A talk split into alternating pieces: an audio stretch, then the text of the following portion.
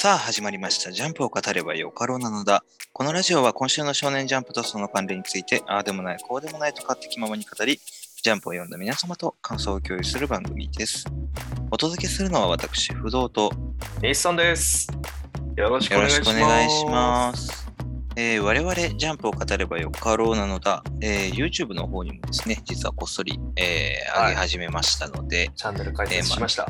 はい、あの、日産が頑張ってドットを作ってくれたので、わわわまあなんかちょっとね、動きも少しあるドット絵、うんまかな。まあ、絵自体は絵として、あの、コメントとかね、もしこちらの方で書いていただいたら嬉しいです。はい、よろしくお願いします。お願いします。今週のジャンプは5月23日発売、えー表紙関東からは坂本デイズということです。はい、それでは早速、坂本デイズ71ハードモードということで、えーはい今週はね、かっこいいジャンプの、なんかジャンプらしくないけどかっこいい表紙と、うんうんうん。ちょっと大人な感じだね。そう、なんかね、うん、すごいこう、シックな感じというか、あクールにね、この4人が収まってるの。今回だけヤンジャンプです。ああ、そうね。ジャンプ、そうだね。ちょっとなんか少年向きっていうか、なんか青年っぽさ、青年向きな感じがね、感じれるようなかっこよさと、はいうん、まあやはり、えー、アキラちゃんと真冬ちゃんは仲間いるだろうなっていうのがあー見える表紙と。うんうん。で、一方でね、えー関東カラーの見開き1ページの方も、おーなんかいこっちの方は色取り豊かで、そうですね。もううん完全に芯がメインって感じですね。坂本まあそさんよりね。なんか扱いがでかくなってきてる感じありますね。まあ、坂本デイズの中でも徐々にこう、なんだろう、存在感が増してきてるっていうところで、えまあ、シーンとね、坂本さんの、この相棒感がね、楽しいところでもありますしーね。そうですね。で、芯のこの靴の靴、かかと部分、こっそり坂本さんっぽくなってますね。ああ、いいですね。こういうなんかこう、なんだろうな、あの、ちょっと見え隠れする、うん、面白さというか、可愛さの工夫みたいなところもね、坂本デイズの。しんなりの推し活なのかもしれないですね。これはあれですね、トラマルちゃんが溜まってないですね。ということで本編の方は、まあ、先週 JCC 編入試験に乱入してきたあースラーのね、えー下である学の、まあ、VR シナヤですけどね。えーで、えーまあ、この学 VS えーシンたちだったんですけど、まあ、正直あまり、えー見通しは暗かったところに、えーはい坂本さんが乱入してきてくれたと。こういうところで、えー、学 VS 坂本の図ですね。そうですね。まあまあ、前予想通り圧倒的な展開でしたね。そうね。今週はでもなんか見応えあったね、アクションシーン満載で。はいはいはい、はい。まあ、坂本さんの、おーもう元からの強さと、あとはもうでもやっぱりこう画力と見せ方、アクションの見せ方みたいなところが本当に、なんだろうな、漫画ならでは、あーなところもあって、なんかもう、一話丸々通して、あの、アクションゲームのムービーシーン見てるような。はいはいはい。たまに QT が出てきてね、ボタンを押してそうそうう。そうそう。僕の好きなんで言ったらもうゴッド・オブ・ウォーとかなんかそんなアクションゲーム見てるかのような感覚に陥りましたね。はい。まあ最初のね、あのプルプルしてる鹿島さんも可愛いんですけど、トラウマなんでしょうね、こいつは。一回ボコボコにされましたから。そらそうでしょう。あ ーまあまあ、そのおじけづいてるうん鹿島さんの横で、えー一回やってみたかったっていう、まあ額のなんかね、ちょっとこう試してやるか感。うん、まあ大胆不敵ですね。うん、そうね。まあでも、おこの初っ端からのまあ回線が早くてそれはいいんですけど、なんかだんだんこう、額の戦い方というか、シナヤの体が心配になってきましたね。ちょいちょいね、腕の、なんでしょうね、あの取り付けてる機械だとかバチバチいってるのは見えてますし、その分のダメージは来てんでしょうね。うん、ね。まあ、その、遠隔的に使ってるね、この VR の装備が壊れそうだっていう、まあ、これだけのね、戦いやってるんで、え機械が壊れないっていうのもまた不可思議ではあるんですけど、まあまあ、限界っていう感じなのかな。そうですね、時給800円でしたっけね、しないわ。時給800円、そんな安かったっけ？あ、そめちゃくちゃ安か。った。交通費だけで 支給されるっていう。まあでも寝てるだけかなんかだったもんね、内容がね。そうそうそうそう。起きたら体がボロボロ。でも坂本さんもなんかね、そのまあ VR ってことを認識してるのかわかんないですけど、うんなんかまあ容赦なくこのシナヤ君の体をボコボコにしていくっていうのはまあ 爽快でもあるけどちょっとかわいそうでもあるっていうところですよね。そうですね。多分知らないんじゃないですかね。ここまでボコボコにしてますし。うんね、分かってない気がしますけどね。うんまあ、うん。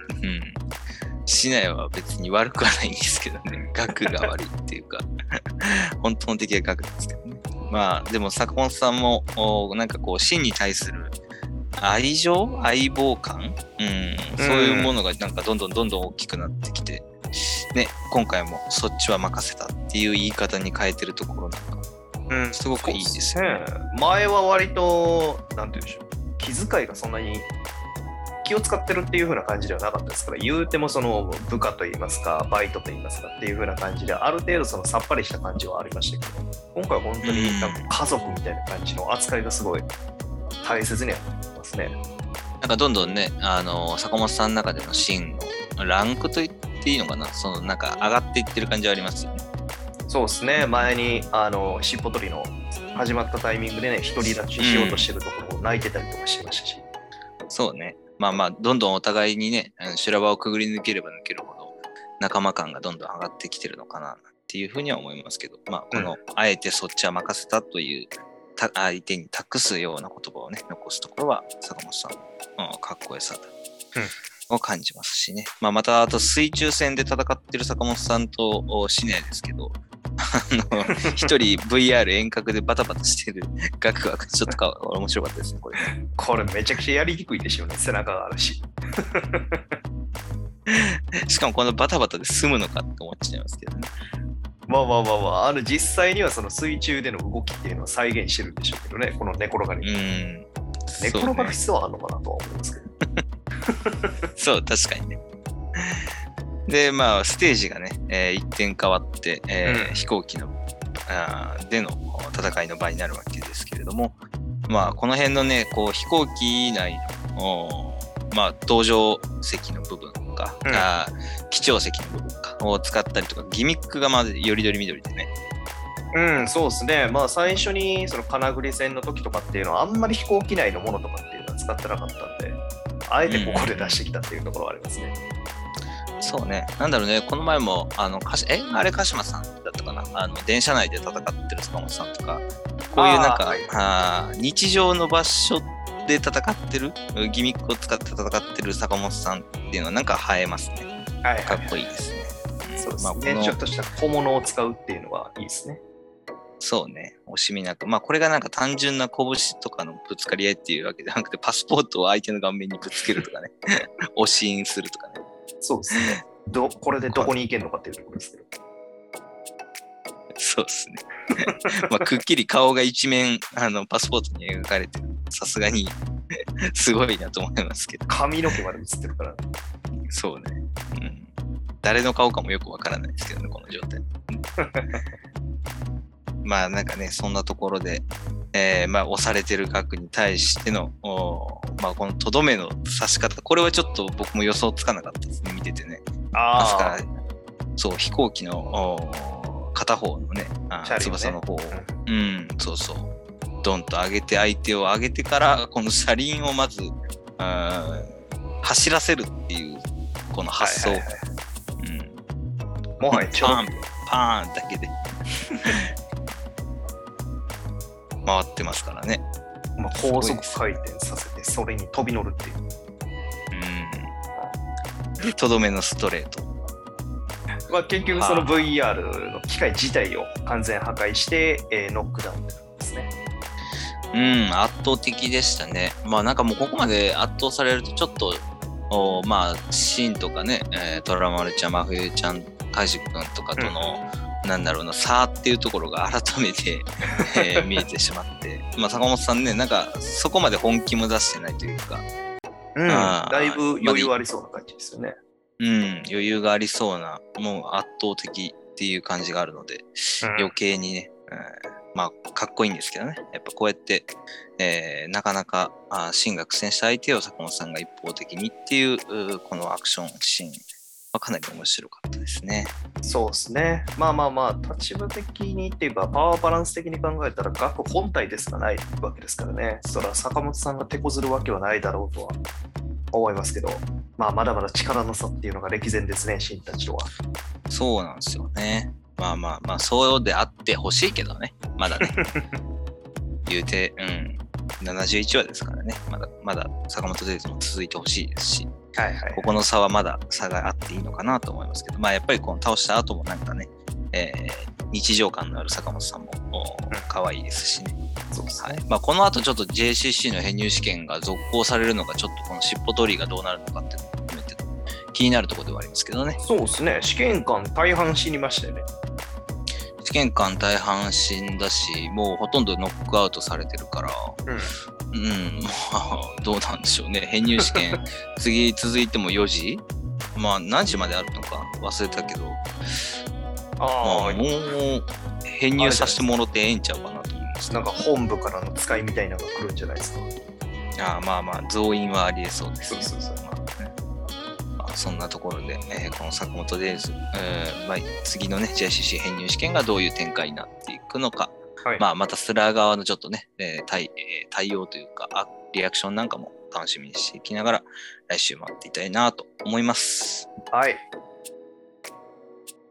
続きまして、青の箱、シャープ53、よくやってるよということで、えー今週も語ることは一つ、ラストページのみということで、ええー。もうバドミントンのところは省いてですね、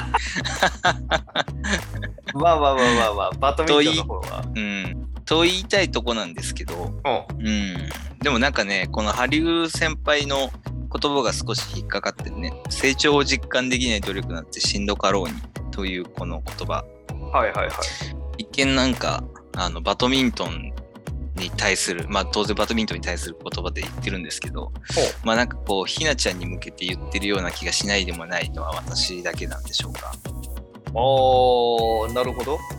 成長を実感できないっていうのは関係の進捗が見えない努力。そう。まあ要するに大気が何の反応もリアクションも、まあ感情のこう揺さぶりができない。まあ恋、恋の成長が実感できない。はいはいえー恋の努力、ひなちゃんのね、っていうのがしんどいなっていうのが、なんかこう、言いたいのかななんていうふうに解釈しちゃうんですけど、はいはいはいはい。裏の意味的なことね。裏の意味的にね、そう、まあもうなんかもはや我々に言ってるかのようなそうですねと。ころですけどね。サブヒロインの恋の進捗が見えない中、見守るのはしんどかろうと。そういうことですね、本当に。まあでも、なんだろうな、まあひなちゃんの今回はもう攻撃がね、あー坂本さんばりに、えー展開されたわけではあるんですけど、うん。大気の反応はもう来週なんとなく読めちゃうからな。まあ大体想像つきますからね、この辺のは。そうなんですよね。うん。まあ、どっちにしろ今回のはね、もう本当にひなちゃんにスポットが当たって可愛いシーンが多かったっていうだけで、割と僕は満足ですよ。そうですね。ありがたやって感じですよね。まあ、そのひなちゃんのね、えー本当に。まあでもなんかこの文化祭におけるこの白雪姫のお役柄を使って、こう大気との、まあ、接触だったり、距離がもう少し縮まるっていう展開を、こんなもう、何、まだ始まってもない前半で、えー練習の段階でここまで惜しみなく使っちゃうっていうのもちょっとね、そうだね。えー気がかりではあるんですけどね。当初の予定だ予定というか予想だったら文化祭の、ま、本番の時に、ま、代役をやってそういう接近シーンがあるのかなと思っとったところがまさか練習シーンってねやられるとは。まあ完全にそれ我々の妄想ですけどね。その展開は。そのもう我々のあの推測レベルだったんですけど、うんまあそれを練習の段階でひなちゃんとのおまあなんだ練習プラスで、うんえーまあ、キスシーンに持っていこうとする。はいはいはいまあまたねこう持っていこうとするそのひなちゃんのなんだろうなこのテレテレテレの部分とか、えー 想像しちゃったじゃんっていうところとか、まあ、まあはいはいはいちょっとね、えー赤らんだ唇とおからのラストページ。はい、ちょっともうなんか逆に恥ずかしくて、このセリフすらもう言えないですね、これね。この読み上げるのもね、読み上げるのもちょっとはばかれるというかあ、実際に読んでください。はい、ちょっと厳しいですね。おっさん二人で読み合う言葉ではないですね。そうですね。や。やめておきましょ。うてるまあも側もだいぶきついでしょうからう、。そう、きついでしょうしね。皆さん、まんあの漫画読んでください。ジャンプ読んでください。まあでもなんか今週こう改めてひなちゃんの魅力ってああそうだねっていうのを思ったのがはいやっぱり表情がすごく豊かですよね。いや、そうよ。あの、うんいろいろとね、その、特になんだかんだ好きやったのは、あの、あんた誰のシーンが好きです。はいはいはいはい。見警戒心が高いね。警戒心高い。まあ劇の練習とはいえこうなんかね警戒心を高めて、えーすごい目つきであえー相手を睨むひなちゃんであったりそうそうそうそう。うん、でまあねあの表情って何？って聞いてるなんかちょっと軽減な顔をしたひなちゃんしかり。うんまあその次のページではねなんか全力でやりたいって目を輝かせるようなひなちゃんだったり。まあうん。要するになんかこう千夏先輩にないこう豊かなあうん。感情が、あすごく起伏がうまくね、えーできる子ですごく見てるこっちがこう楽しませてくれるえーキャラクターだなっていうふうに思いますけどそうですね。こう言っちゃなんなんですけど、先輩って割と不可侵領域な感じがするぐらい表情が少ないですよね。うんあのパターンとそいうね。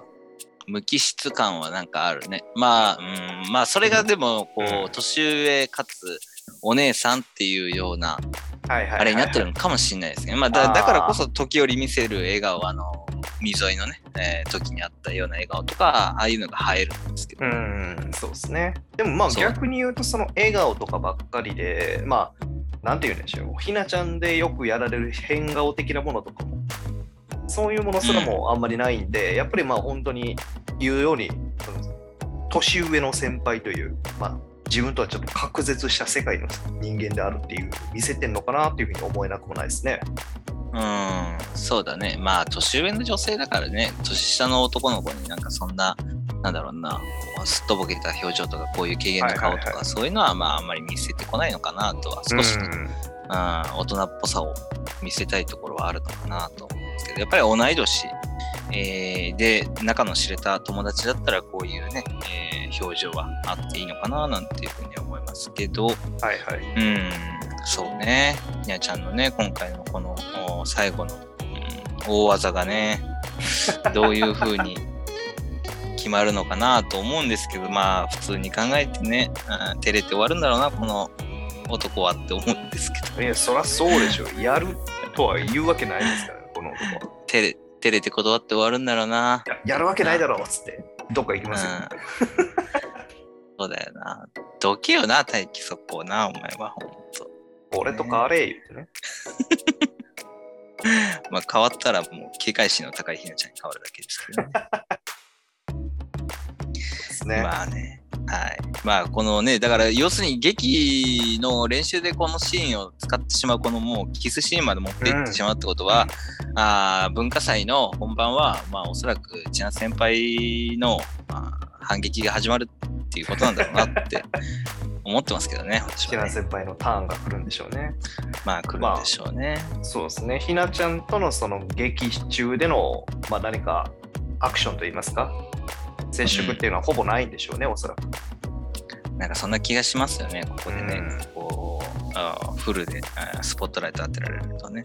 そうですうね。んまあ、このね、大気がワンチャン、もう欲望に駆り立てられた大気が次週見られるのか、あー我慢。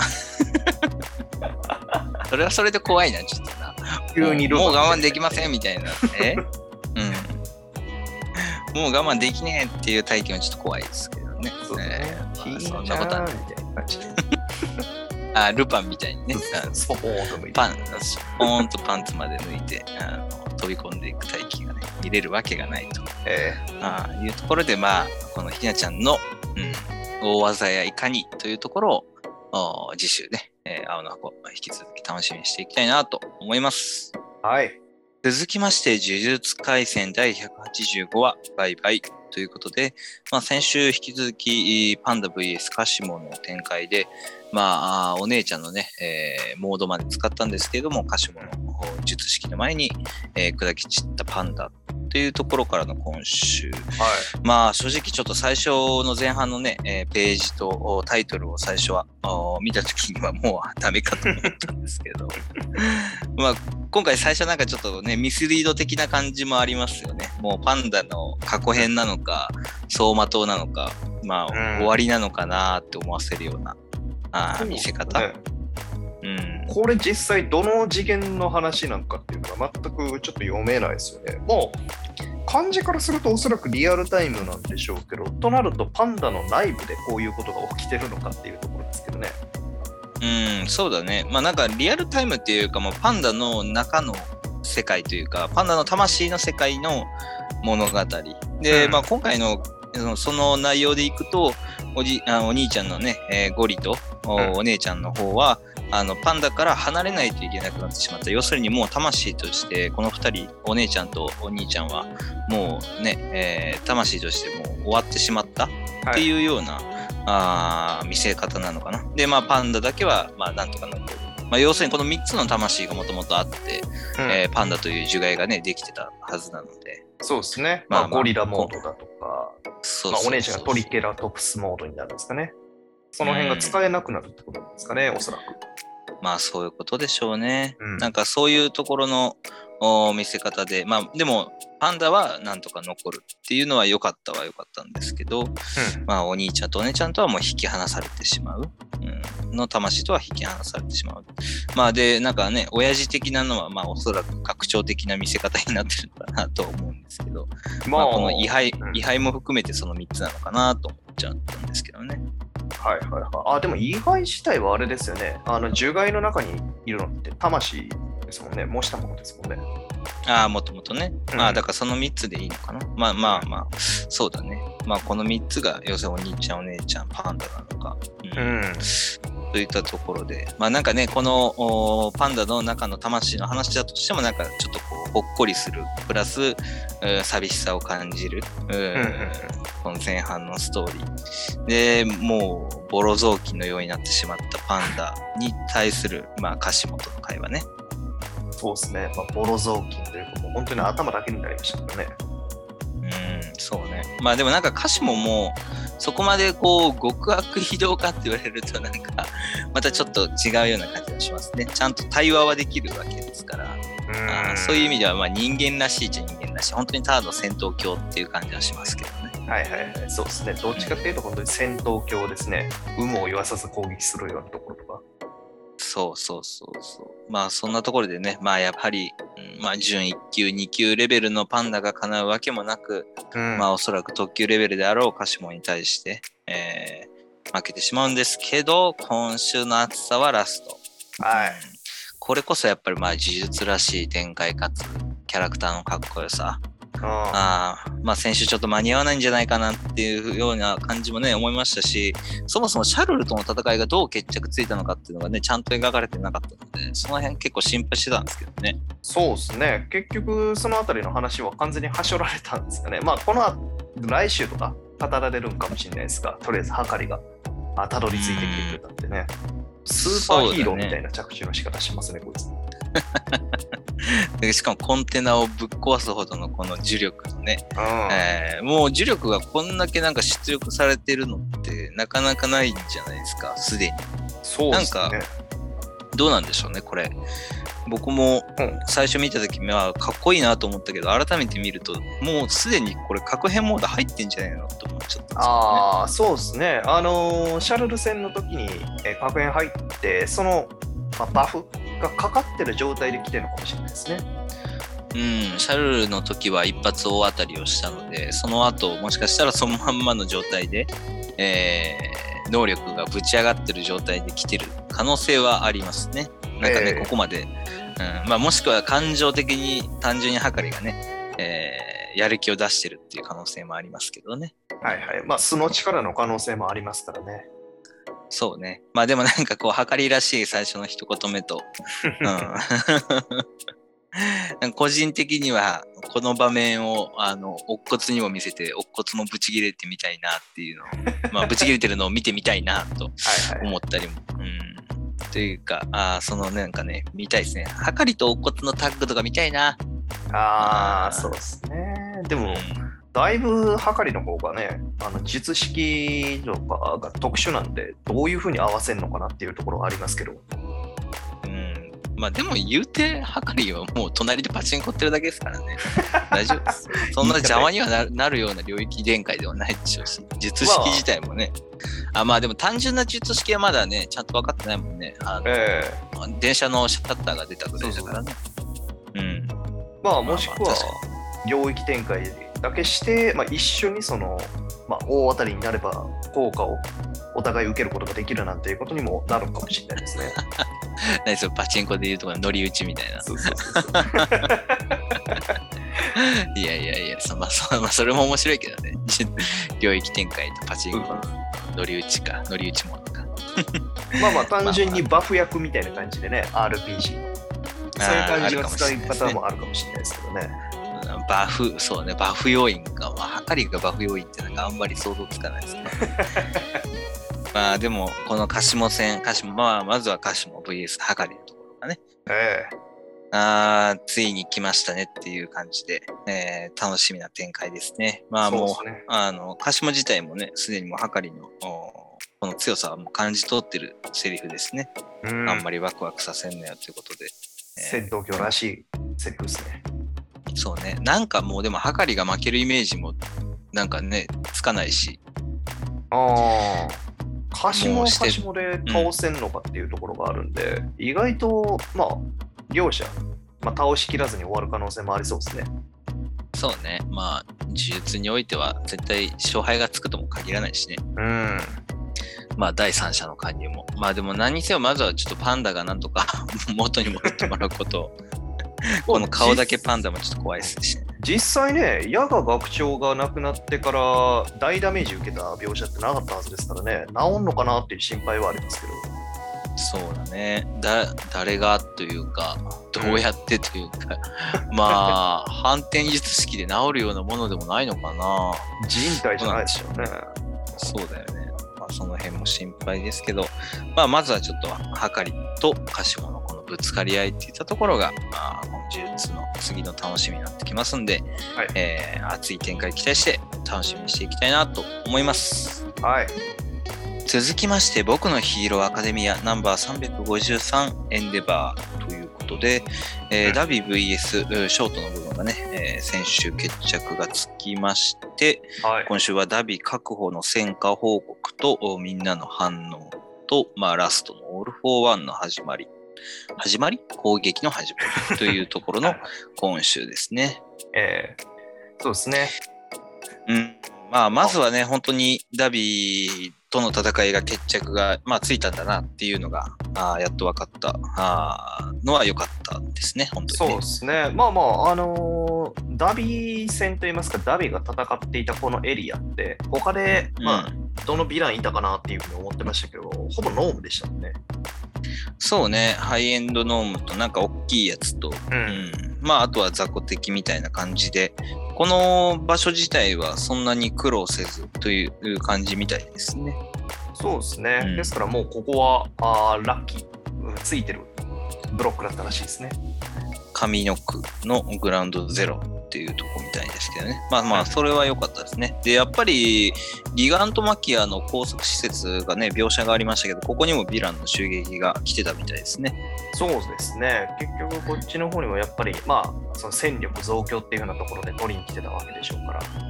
まあね当然狙わないわけないよねギガントマキアはねっていう感じですよね。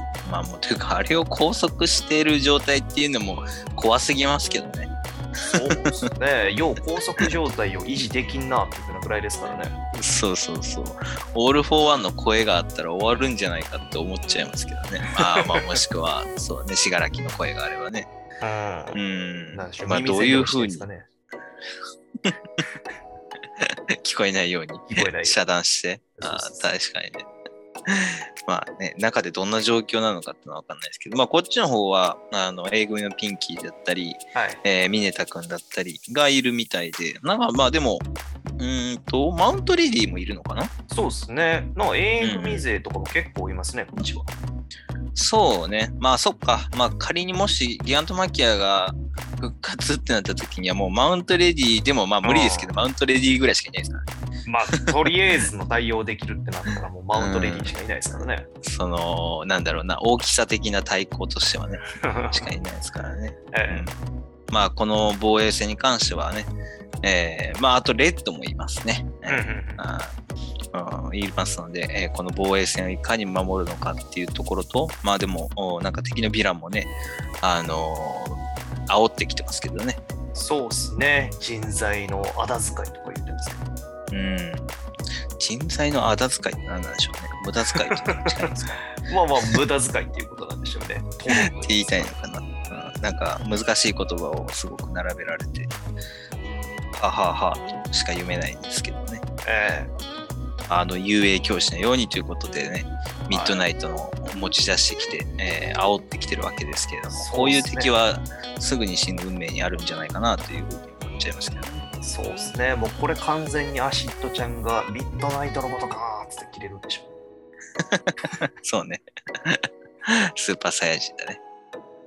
そういう展開が待ってるんでしょそういう展開ですね。うん、まあ一方でね、えっ、と、まあ佐藤くん、セロくん、まあなんかちょっと、点々点のショートの報告を聞いたあセロくんが点々点なのもちょっとなんか、何なんだろうなと思いますけどね。どういう心境なんだろうなっていうのね。う。そうですね。セロ君の反応がちょっと意味深感はありますけど。ね、なんか感無量の点々点なのか、何か思うところがあるのかっていったところと、うんまあ一方でなんかこうニヤッとしてる爆豪は爆豪で、あーなんか嬉しいですね。そうですね。かっちゃんが半分やろうと言わずに轟きって言ってますしね。そうね、ちゃんと名前を言ってるし、うんうん、こうちょっと喜んでる節が見えるっていうのもうん嬉しいしね。まあ相変わらず遊泳校舎のあーこっちはやばそうですね、状況がね。もうこの一コマだけでも相変わらずその画面を遊泳校舎を占めてるのがほとんど手ですからね。そうよね。まあ、信楽のね、えー個性でもなかったか、もう身体能力的なとこだったのかな。ええそうあーで、えー展開されてるこのおバトル場面ですけど、まあ、もう遠目で見てもやばさがわかるので、まあ、おそらくね、えーまあ、この後の後ぐらいに描かれるのかな、ここの遊泳校舎編はね。うんまあ、で、今週またね、タルタロスの脱獄、前はデデータなんか出てきましたけど、ええ今回国枝という新キャラも出てきましたね。そうですね。なんか国枝ってすげえ普通の名前やのになんかいかにもかっこいい感じで書いてますね。うーん、なんかね、そうね、えーこうも英語表示にするだけで、ローマ字表示にするだけでかっこよく見えるかみたいな感じですけどね。子供自体は普通に国枝くんって呼ばれてたんでしょうね。まあ、本名が国枝かどうかすらはようわかんないですけど。まあなんかあー植物を操る系のようで、そうですね、うんかなり大規模な植物操ってるっぽいですね。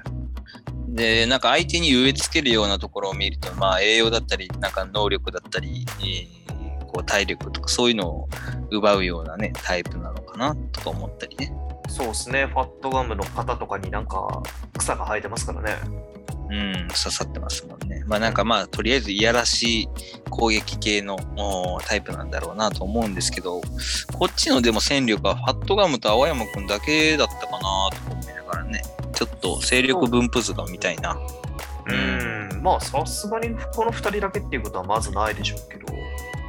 そうね。うん、まあ、ファットガム、まあ、ファットガムもかっこいいしね、えー、痩せると、すごくあれなんですけど、スマートでかっこいいんですけど、はいはいはい。はい。ままあ、青山くくんはね、うん、青山くんを守るためにくっついてたっていう感じなんですかね。そうね、そういう意味ではかなり大事な存在ですけどね。うん、また腹の中に入れとけばいいわけですから。まあ、さすがに青山くんも戦うんじゃない？今回は。あまあイソップのコウモリとまでもうそ、ね、向こうに、ヴィラン側に言われてますけど、コウモリ野郎ってやつですね、いわゆる。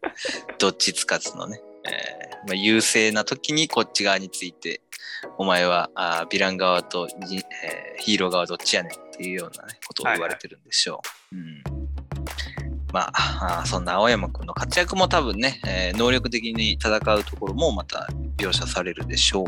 えで、一方で、えっ、と、こっちですね、えースピナーってこんな大きかったでしたっけ？えいやー、これ明らかに個性与えられてんちゃいますか？まあ、どう見てもね、あの、オール・フォー・ワンに洞窟内で、こう、なんかね、手で口元を押さえられながらというか、はいはいはい。あ巻き込まれてる感があるんで、うんはしかももう完全に狂ってる感じがありますね。カタカナ使いてますし。そうね、なんかもう自我があどんどんなくなっちゃってるんじゃないかっていう。で、体がなんか倍増していってるっていう。はいはいはいはい。ね、えー、ドスタンスフィナーっていう感じですね。よりモンまあスター感といいますか、怪物感が出てますそうですね。うん異形のものとしてね、あの世間から疎まれて、その恨みつらみが自分の中にもあるはずなのに、どんどんどんどん道をそれてしまいますね、スピナーはね。そうですね。まあ、まあしがらきの、そうね、哀れです。哀れ、うん、まあ、かわいそうだね。うん道をね、少し、えー正しい道を歩めたら、庄司みたいになれたかもしれないしね。はいはい。うん、まあ、そういう意味でも、ちょっとね、このスピナーのあー展開ってところもお気になるし、うん、で、一方で、やっぱりダビは、これでは終わらないですね。どう見てもね。そうですね。なんか光ってますからね。ね。なんか、ウルトラマンのタイマーみたいなところがねカ。ラータイマー、キーンって、そうそうそうそう。これね、まあ、考えられるとすると、うベタな展開でいくと、まあ、爆発。そうですね。オール・フォー・ワンに仕掛けられて爆発する、爆死するっていう展開はありそうですね。ありそうですけどね。まあでも、やっぱりここはエンデバーとつながるんじゃないかなと思うんですよね。さすがに。うーん。エンデバーと、うん、荼毘の対話がなくして、この荼毘編が終わるとは思えないんですよね、当然。あー。まあそういうところでこのオール・フォー・ワンの仕掛けた罠がまたあー何か発動するのかもしくはもうちょっとなんかもう一展開荼毘が異形化してしまうとかヴィランとしてのね、はいはいえー最終形態になっちゃうみたいなところとかねあるのかなと思いますけど、ね、そうですね。まあ、まさしくエンデバーへの、まあ、精神攻撃仕掛けてきそうな感じはありますね。そうまあもうで早速ね、えー、金玉野郎の、えー攻撃、うん、顔金玉のね攻撃は始まってますしねた顔切さん。うんまあこの え？いや、攻撃っていう風な言い方もなかなかあれですよね。こいつの初手が、まずあの物理的な攻撃ではなく、口っていう。そうね。まあ、オール・フォー・ワンも、これでまずは相手の心だったりを揺さぶるところからね、始まりますからね。嫌な、ええ言われたくないような言葉を並べ立てて相手を揺さぶって、えー能力能力では、えー完封するっていうパターン。が多いですからね。いや、ホークスにも心配されてますね。精神攻撃弱いのバレてますし。それは今、エンデバーはね、エンデバー強そうに見えてね、まあまあ、燈矢とかショートのことがありますからね。うん、まあまあ、でもさすがにここで、うんこの最終決戦でこの攻撃で折れるエンデバーではないと思いたいですけど、わあわあわあわさすがに。あ。さすがに振り払ってくれるでしょうね。はい。さすがに振り払ってくれるでしょうよ、さすがに。まあ、あーこのオール・フォー・ワンのでもね、能力のこの展開も含めて、かなりちょっと不穏な感じはありますけど、次はそうか、あーエンデバー・ホークスとお戦いが見えるのかっていう楽しみもね、ちょっとありながら、はい、来週のこのヒロアカもおこの決戦、えー見守っていきたいなとお思います。はい。続きまして、すごいスマホ、えー第3話、スマホの戦いということで、えーまあ、スマホ使い、なんかもう、あれだな、そういう、なんか前前回の展開を 喋るのもなんか、めんどくさくなってきたな。このスマホに関しては。もう分かりやすい。なんかそんなし、そうね。まあ、あの、幼馴染が、あーまあ、タワマンにいるんですけど、まあ、そこにね、スマホ使いの、おまあ、作戦、策略、はいえー計画によって、えーまあ、ボートたちが襲いに来ると、まあ、停電に、えー乗じて襲ってくるというところに、えー立ち向かう Q の今週ですね。そうですね。まあ、はなんでしょう。あの、一応心配してはいたけれども、はいはい結局気になって見てみたら、そのタワマンが襲われてるっていう事実に気づくことができたということで、うんで、まあ、調べていくと、うん。あ調べていくと、そのスマホでも判明しない情報が隠されてるっていうところから、あ別のスマホ使い。スマホ使いって何やねん。うん。俺らもまあまあスマホ使まあまあってるなってぐらいですけどそうね。まあ、すごいスマホ使いだね。そうですね。悪のスマホ使いと言いましょううん。まあ、でもなんかね、こう、最初、あの、えっ、と、ゆいかとのスマホのね、えーやりとりの LINE のところなんか見ると、はいあの、すげえちょっと面白いんですけど、Q が、あの、ゆいかの、あみんなで、えーみゆの家でお泊まりすんだいいっしょ。んって、今日はみゆのご両親がリスナーなんだと思う？んっていう、なんかこの、この Q の会話がシュールすぎて、ちょっとなんか面白かったですけどね。こいつ、こいつアホでしょうーんしか言ってない人間に対して未読するって普通じゃない？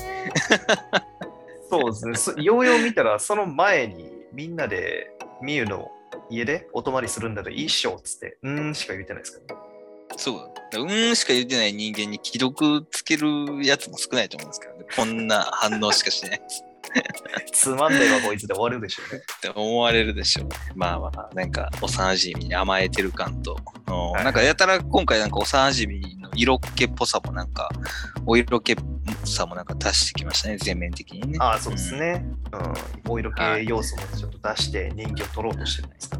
そうですね。で、なんかもう治安最悪なね、このすごいスマホの、えーす タワマンには、あどんどんどんどんね、上位の方に、えーまあお金がね、どこにあるのかっていう情報とかも流されてるみたいですね。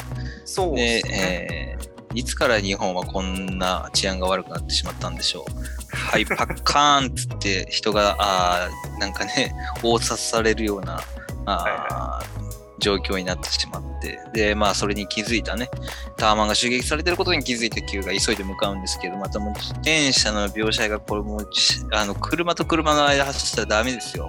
危ないですからね、これね。これね。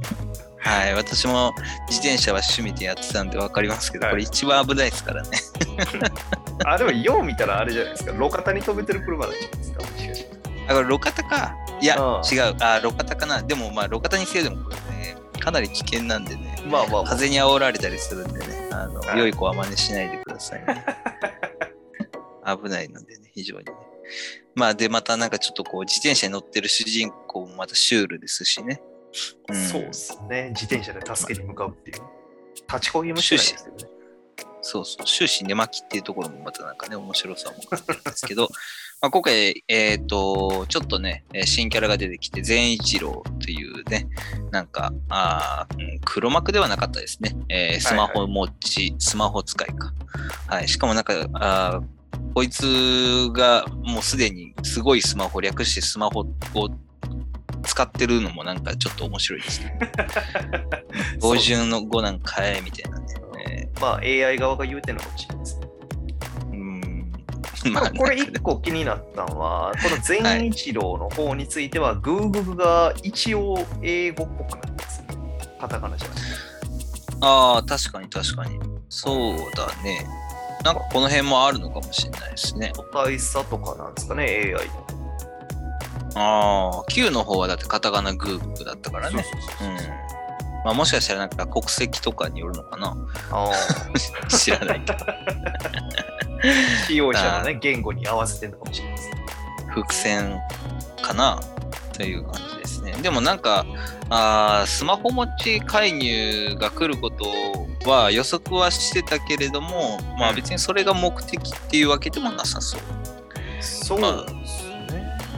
うん。まあまあ、その計画の一つではね、あったみたいですけど、おなんかね、えー他にも目標があるみたいで、この善一郎が何がしたいのかっていうのはちょっとよくわかんないですけどね。なんかあんまり、あのーなんだろうな。人間性があるというか、なんかあんまり魅力は今のところ感じないですね。まあまあまあ、うんそうですね。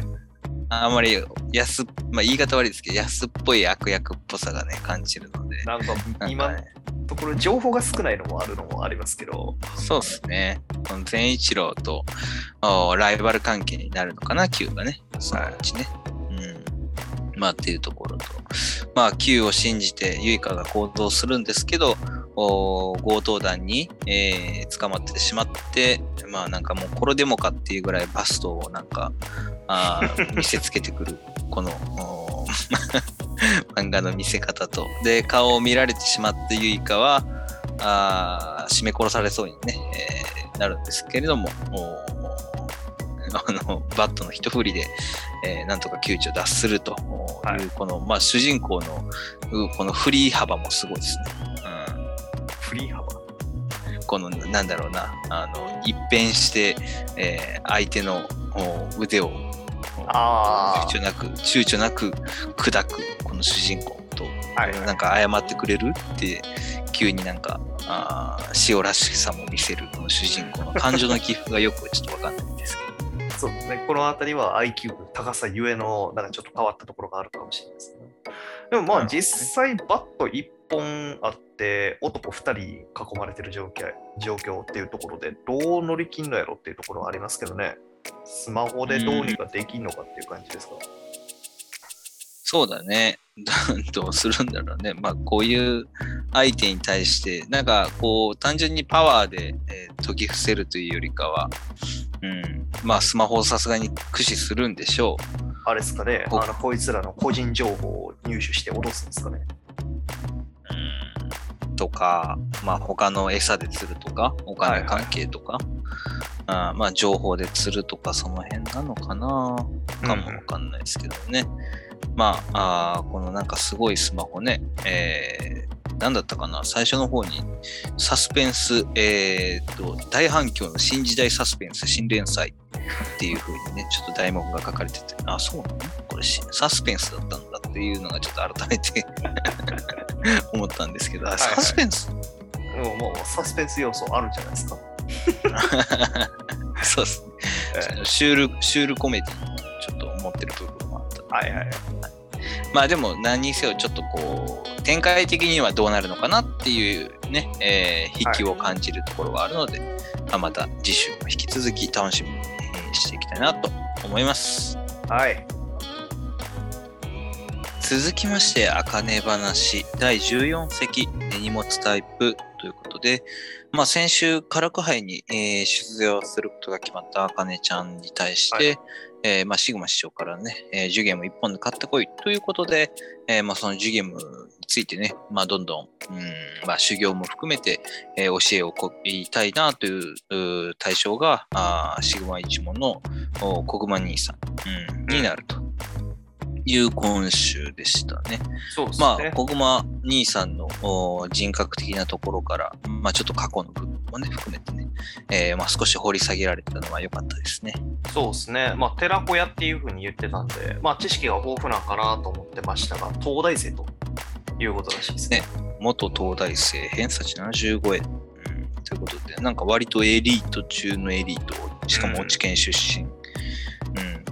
ということで、もう落語のね、えー道をずっと歩んでるはいはいうん。この小熊兄さんっていうのが、まずね、このキャラクターであったと。まあでもなんか予想通り、こう、ちょっと陰気なところと、はいおーなんだろうな、ストレートな物言いのところ、うんっていうのはなんかね、キャラクター通りな感じで。まあ、予想通りな感じはありましたね。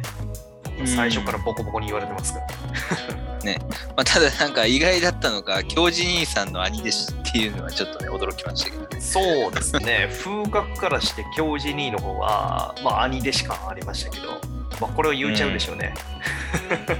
これは言っちゃうでしょうね。だ まあ、まあ、見た目でっていうとあれですけど、29歳の11年目で、まあね、えー、教授兄が9年目ということなんで、うんああ、なるほどなっていうのは、まあ思いましたけどね。えーそうですねまあそんな、一番上かどうかはでもちょっとわかんないですね。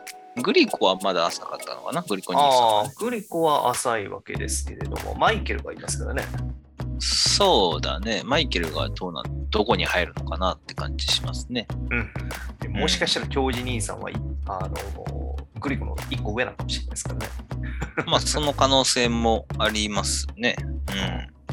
まあ、で、今回ね、カラック杯のおためにちょっと教えをこおうとするんですけど、断ら一旦断られてしまうところに、まあ、審査委員長で、えー一章が関わってるっていうことを知った、うん。あーコグマ兄さん、うん、はあー一変してね、えーまあ、教えをしてくれるわけなんですけれども、はい。まあ、この辺もお父さんとの絡みがあるみたいですね、過去のね。そうですね。まあ、11年目っていうわけですから、それは当時、えー一緒にお父さんとね、あの落語の勉強してたんでしょうから、修行してたわけでしょうからね。そうね。まあ、なんかその過去のね、あの、ちょっと書店の近くにいるおお父さんとお小熊兄さんのお描写もあったりしてね、まあ多分入りたてでいろいろ教えをおこうってたんでしょう。おそんなところがね、あって、まあ多分一生のあの波紋騒動に関する、に対するか、あーあちょっと恨み的なところも、お小熊兄さんの中にはあると。そうですね。まあ、お兄、うんえーお父さん、荒川慎太でしたね。えーうん慕ってたんでしょうね。この1枚だけでもなんか仲良し仲良さそうにしてる、書店巡りしてるような感じありますしね。そうね。まあなんかね、その辺が、こう、ちょっとこう、なんだろうね。もう少しこう、兄さんの気持ちとして、次、落語にこの気持ちが乗っかってきたらっていう展開なんかも見てみたいですけどね。はいはい一生に対する思いがね。まあバトルシーンでよくあるやつですね。気持ちが乗った感じのね。うん。そうそうそう。まあこ、この漫画は落語だから、そんな気持ちは多分無駄なのかもしれないけど。まあでもなんかちょっとね、そういう展開熱いじゃないですか。はいはい。味方側の幹部が敵側になんかこう過去の恨みで、えー立ち向かうところみたいな、うんうんまあ、そういうようなのを見たいなと思いつつ、まあ、今回はねジュゲム、えーの話があー主軸となってるんですけどジュゲムのこのうんラストの話本当の話？ああ、はいはいはいはい。本当のオチかあっていうのは僕も知らなかったですね。ジュゲーム自体はね、もともと有名ですし、当然知ってましたけど、ジュゲームが死ぬっていうオチ、えー名前が長すぎて、えーすぐに助けられなかった、あ助けを呼ぶのに時間がかかってしまったっていうところは知らなかったですね。そうですね。誰が溺れてるっていう風な話をするのに時間かかるからってことなんですかね。まあ、要するにそういうなんか、あー本末転倒というか、ジュゲームがもともと過ぎたるは及ばざるが、今年の皮肉が込められたっていうような、あーこのオチ、落語的なオチ。まあでもこれはあ昔からあったんでしょうけど、まあ、万人受けする話じゃないし、面白くも、面白いかって言われると笑えないしね。落ちとして、ね。あーまあ時代うん、時代とともに風化していったオチなんでしょうね、ここはね。うんまあ、だからそれをどういうふうに、えー今回ね、えーまあ、実際こういう話があるけれども、あかねちゃんがどういうふうにこのゲームを消化させるのかっていったところもまたちょっと気になりますけどね。うんうんうん、そうですね。音で、まあ、話してると言いますか、言葉になってないっていうふうなところの違いがあるっていうことらしいので、まあ、この辺をどういうふうに今後作り変えていくのかっていうところがお題になるんでしょうね。うん。この辺もちょっとね、あの、なんだろうな、実際に映像とか、なんあーアニメとかで描写されるとイメージが湧くのかもしれないけど、うん言い立てが音もしくは言葉になっているっていうところって漫画としてどうやって表現するんだろうなっていうのがうんちょっと気になりますね。そうですね。このあたりは見せ方っていうのをちょっと楽しみにしたいところではありますね。うん、そもそも音ってなんだろう言葉としてなってるってなんだろうって考えると難しいですよね。うん、まあ言うなれば我々のこの語りですらもあ聞こえる人にとっては音と感じる人もいれば あ言葉と言葉になってないって言われる可能性だってね、重々にありますからね。はいそういう意味ではぞ そうだね。だからあれかな、こうなんか、あーベラベラベラベラ上っ面だけ喋ってる時のような感じ は音に聞こえるのかな。もうはないんか、はいはい。ああ、今週も面白かったですぐらいのなんかトーンでこうスーッと喋ってるぐらいの感じだと。まあ、気持ちがやっぱり乗ってないっていうことになるのかな、そういう意味ではね。精神面でっていうところですかね。うーん、感情言葉に感情、魂を乗っけろなんてよく言われますけどね。うんまあ、そういうなんか演劇学的なところにもつながるのかな。うんまあ何せよこの小熊兄さんのね、えー講座が次見られるということで、はい。えーまあちょっと別人になった髪を書き上げた小熊兄さんとおコンタクトにした小熊兄さん、まあ、あーが切り出すこの講座っていったところが次週キーポイントになるということで、えーまあまたね、はかねちゃんのお成長につながるのかなというのと、はい。お言葉と音の違いとはというところを楽しみにしていきたいなと思います。はい。続きまして、ジャンププラスより、ダンダダン第58話、えー交響曲第6番ということで、えーまあ、オカルンとね、えーはいアイラちゃんが、あーまあまあ、ターボババアの誘いを受けて、まあ、修行にえー入るわけですけれども、おまあ、音楽室のね、えーまあ幽霊、えーという形で、えー偉人たちとの戦いになるというのが先週で、えーまあ、その続きですね。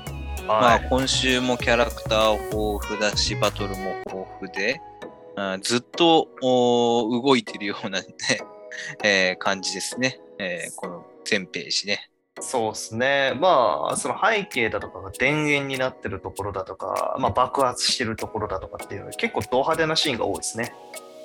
そうね、もう動いてないシーンないんじゃないっていうぐらい動きだらけで、なんかやっぱ見てて楽しいですし、キャラクター性もね、相手側にもあるし、えーまあ、またこの風景がね、まあ、交響曲6番のこの田園ってこういう田園なのかなっていうのも あのあるんですけど、はい。まあ、ベートーベンのねあのヨーロッパの風景ではないんですけれども、えまあ、田園の曲自体なんかねあのドラクエのお曲みたいになんか荘厳な曲だったり、うんそうですね。聞いてみると、うん、すごくいい音楽ではありますね。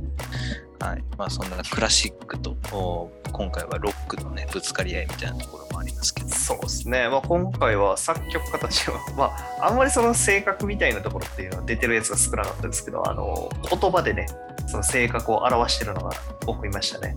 まあ、それこそモーツァルトのうんこうんこ言うても、そうね、まあ、モーツァルトはド変態で有名だしね。はい、尻を舐めろっていう曲でしたっけね。う んそうそう。昔なんかあの、あれであったね、トレビアの泉でもなんかあったのああ、そうですね。はい。まあなんかね、彼女へのラブレターにうんこうんこって書きまくったりとかね、そういう、え ーなんか、下半身丸出しでピアノ弾いてたりとかね、はいはいそういう天才作曲家ですっていうね、話があったりとか。ええまあ、あと、シューベルトの魔王なんかは、あの、昔音楽の授業でね、やった、あのね、お父さんお父さんのやつですね。うん懐かしいですね。執着心がすごいね。4回言うてる。そうね、確かに。それ親父のことばっか言うなって言われますわ。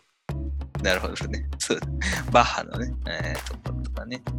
まあなんかね、そういうこう偉人たちのコミカルな面白さあーと、おこの音符の弾幕うんを避けていくうアイラとおオカルンですけれども、やっぱりオカルンの方はね、なんかちょっとこうテンポがついていけてない感じ、がどうしてもあると。まあ一方でアイラちゃんの方は、あッドね、えー結構順応していくところにはあるんですけど、まあこのまたターボババアがこの、お可愛いですね、ずっとね。えー そうですね。ぽいぽいぽいぽいと土を投げてきたりだとか。まあ、この辺本当に修行をあー技を教える師匠って感じもありますから、いいですね。そう、師匠相なんだ師匠兼こうマスコット的なところで肩の上に乗っかってね、一緒にあの教えもしてくれるし、はい。助けてもくれるし、時にはけなしてくるしっていうかわいそう、なんかもうターボバーバー目当てで見てる人も結構多いんじゃないかなと思っちゃいますけどね。そのうちグッズ出てきそうですね。あーまあまあまあいやいや、もう絶対出てくるでしょ。一番くじ、なんかこの話この前もしたな。一番くじで タンダダンが出たら絶対ターボバーがラストワンショーのぬいぐるみだろうみたいなはいはい。話ですね。まあ絶対買いに行きますけど、はい。まあまあ、でも一方でこのなかなかね、えー修行で、えーやるんですけど、おアイラちゃんの足元がね、えー田んぼに埋まってしまって、あーうんピンチというところに、やはりオカルンはあー駆けつけてくれますね。はい。やるときはやってくれる男ですから。はいまあ、ここでね、テンポっていうのが、まあ、リズムに乗った自分のね、経験を生かして、はいえーまあ、まさかここでまた、あのー林が出てくると思わなかったですけど、ね、あの、ヘドバンの記憶が蘇ったわけですね。そうですね。しかも、あのー林の始まりのね、えーお祓いだのところの、ええーが VS クラシックになるとは思わなかったですね。これはなかなか荒れそうな話題ではあるんですけど、うーん、そうだよね。クラシックとロック。クラシックとロックね。まあ、まあ、そういう意味では、なんか x ジャパンもクラシックを元にみたいなこともね、聞いたことがあるので、そういう意味ではまあ音楽なんていうのはね、まあ、クラシックが始まりみたいなもんですから、はい。まあ、そういう意味ではつながってると。で、またヘドバンとこうシンクロする2人の動きと、あとターボパワーも乗ってるんですけど、もうこれもまた可愛いですね。ちょこちょこヘドバン入れてるあたり、完全に脳内で流れてるんでしょうね、2人とも。そうそうそうそうそう。なんかね、あの2人のこの組み合わさった、なんだろうな、動き。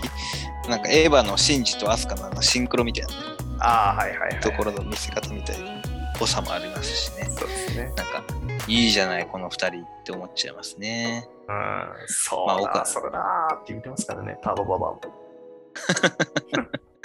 そう、そうね。このタワーも可愛いね。風圧で、うん顔がブワーってなってるところにクソだらー入れてますからね。ちょっと怖いけどね。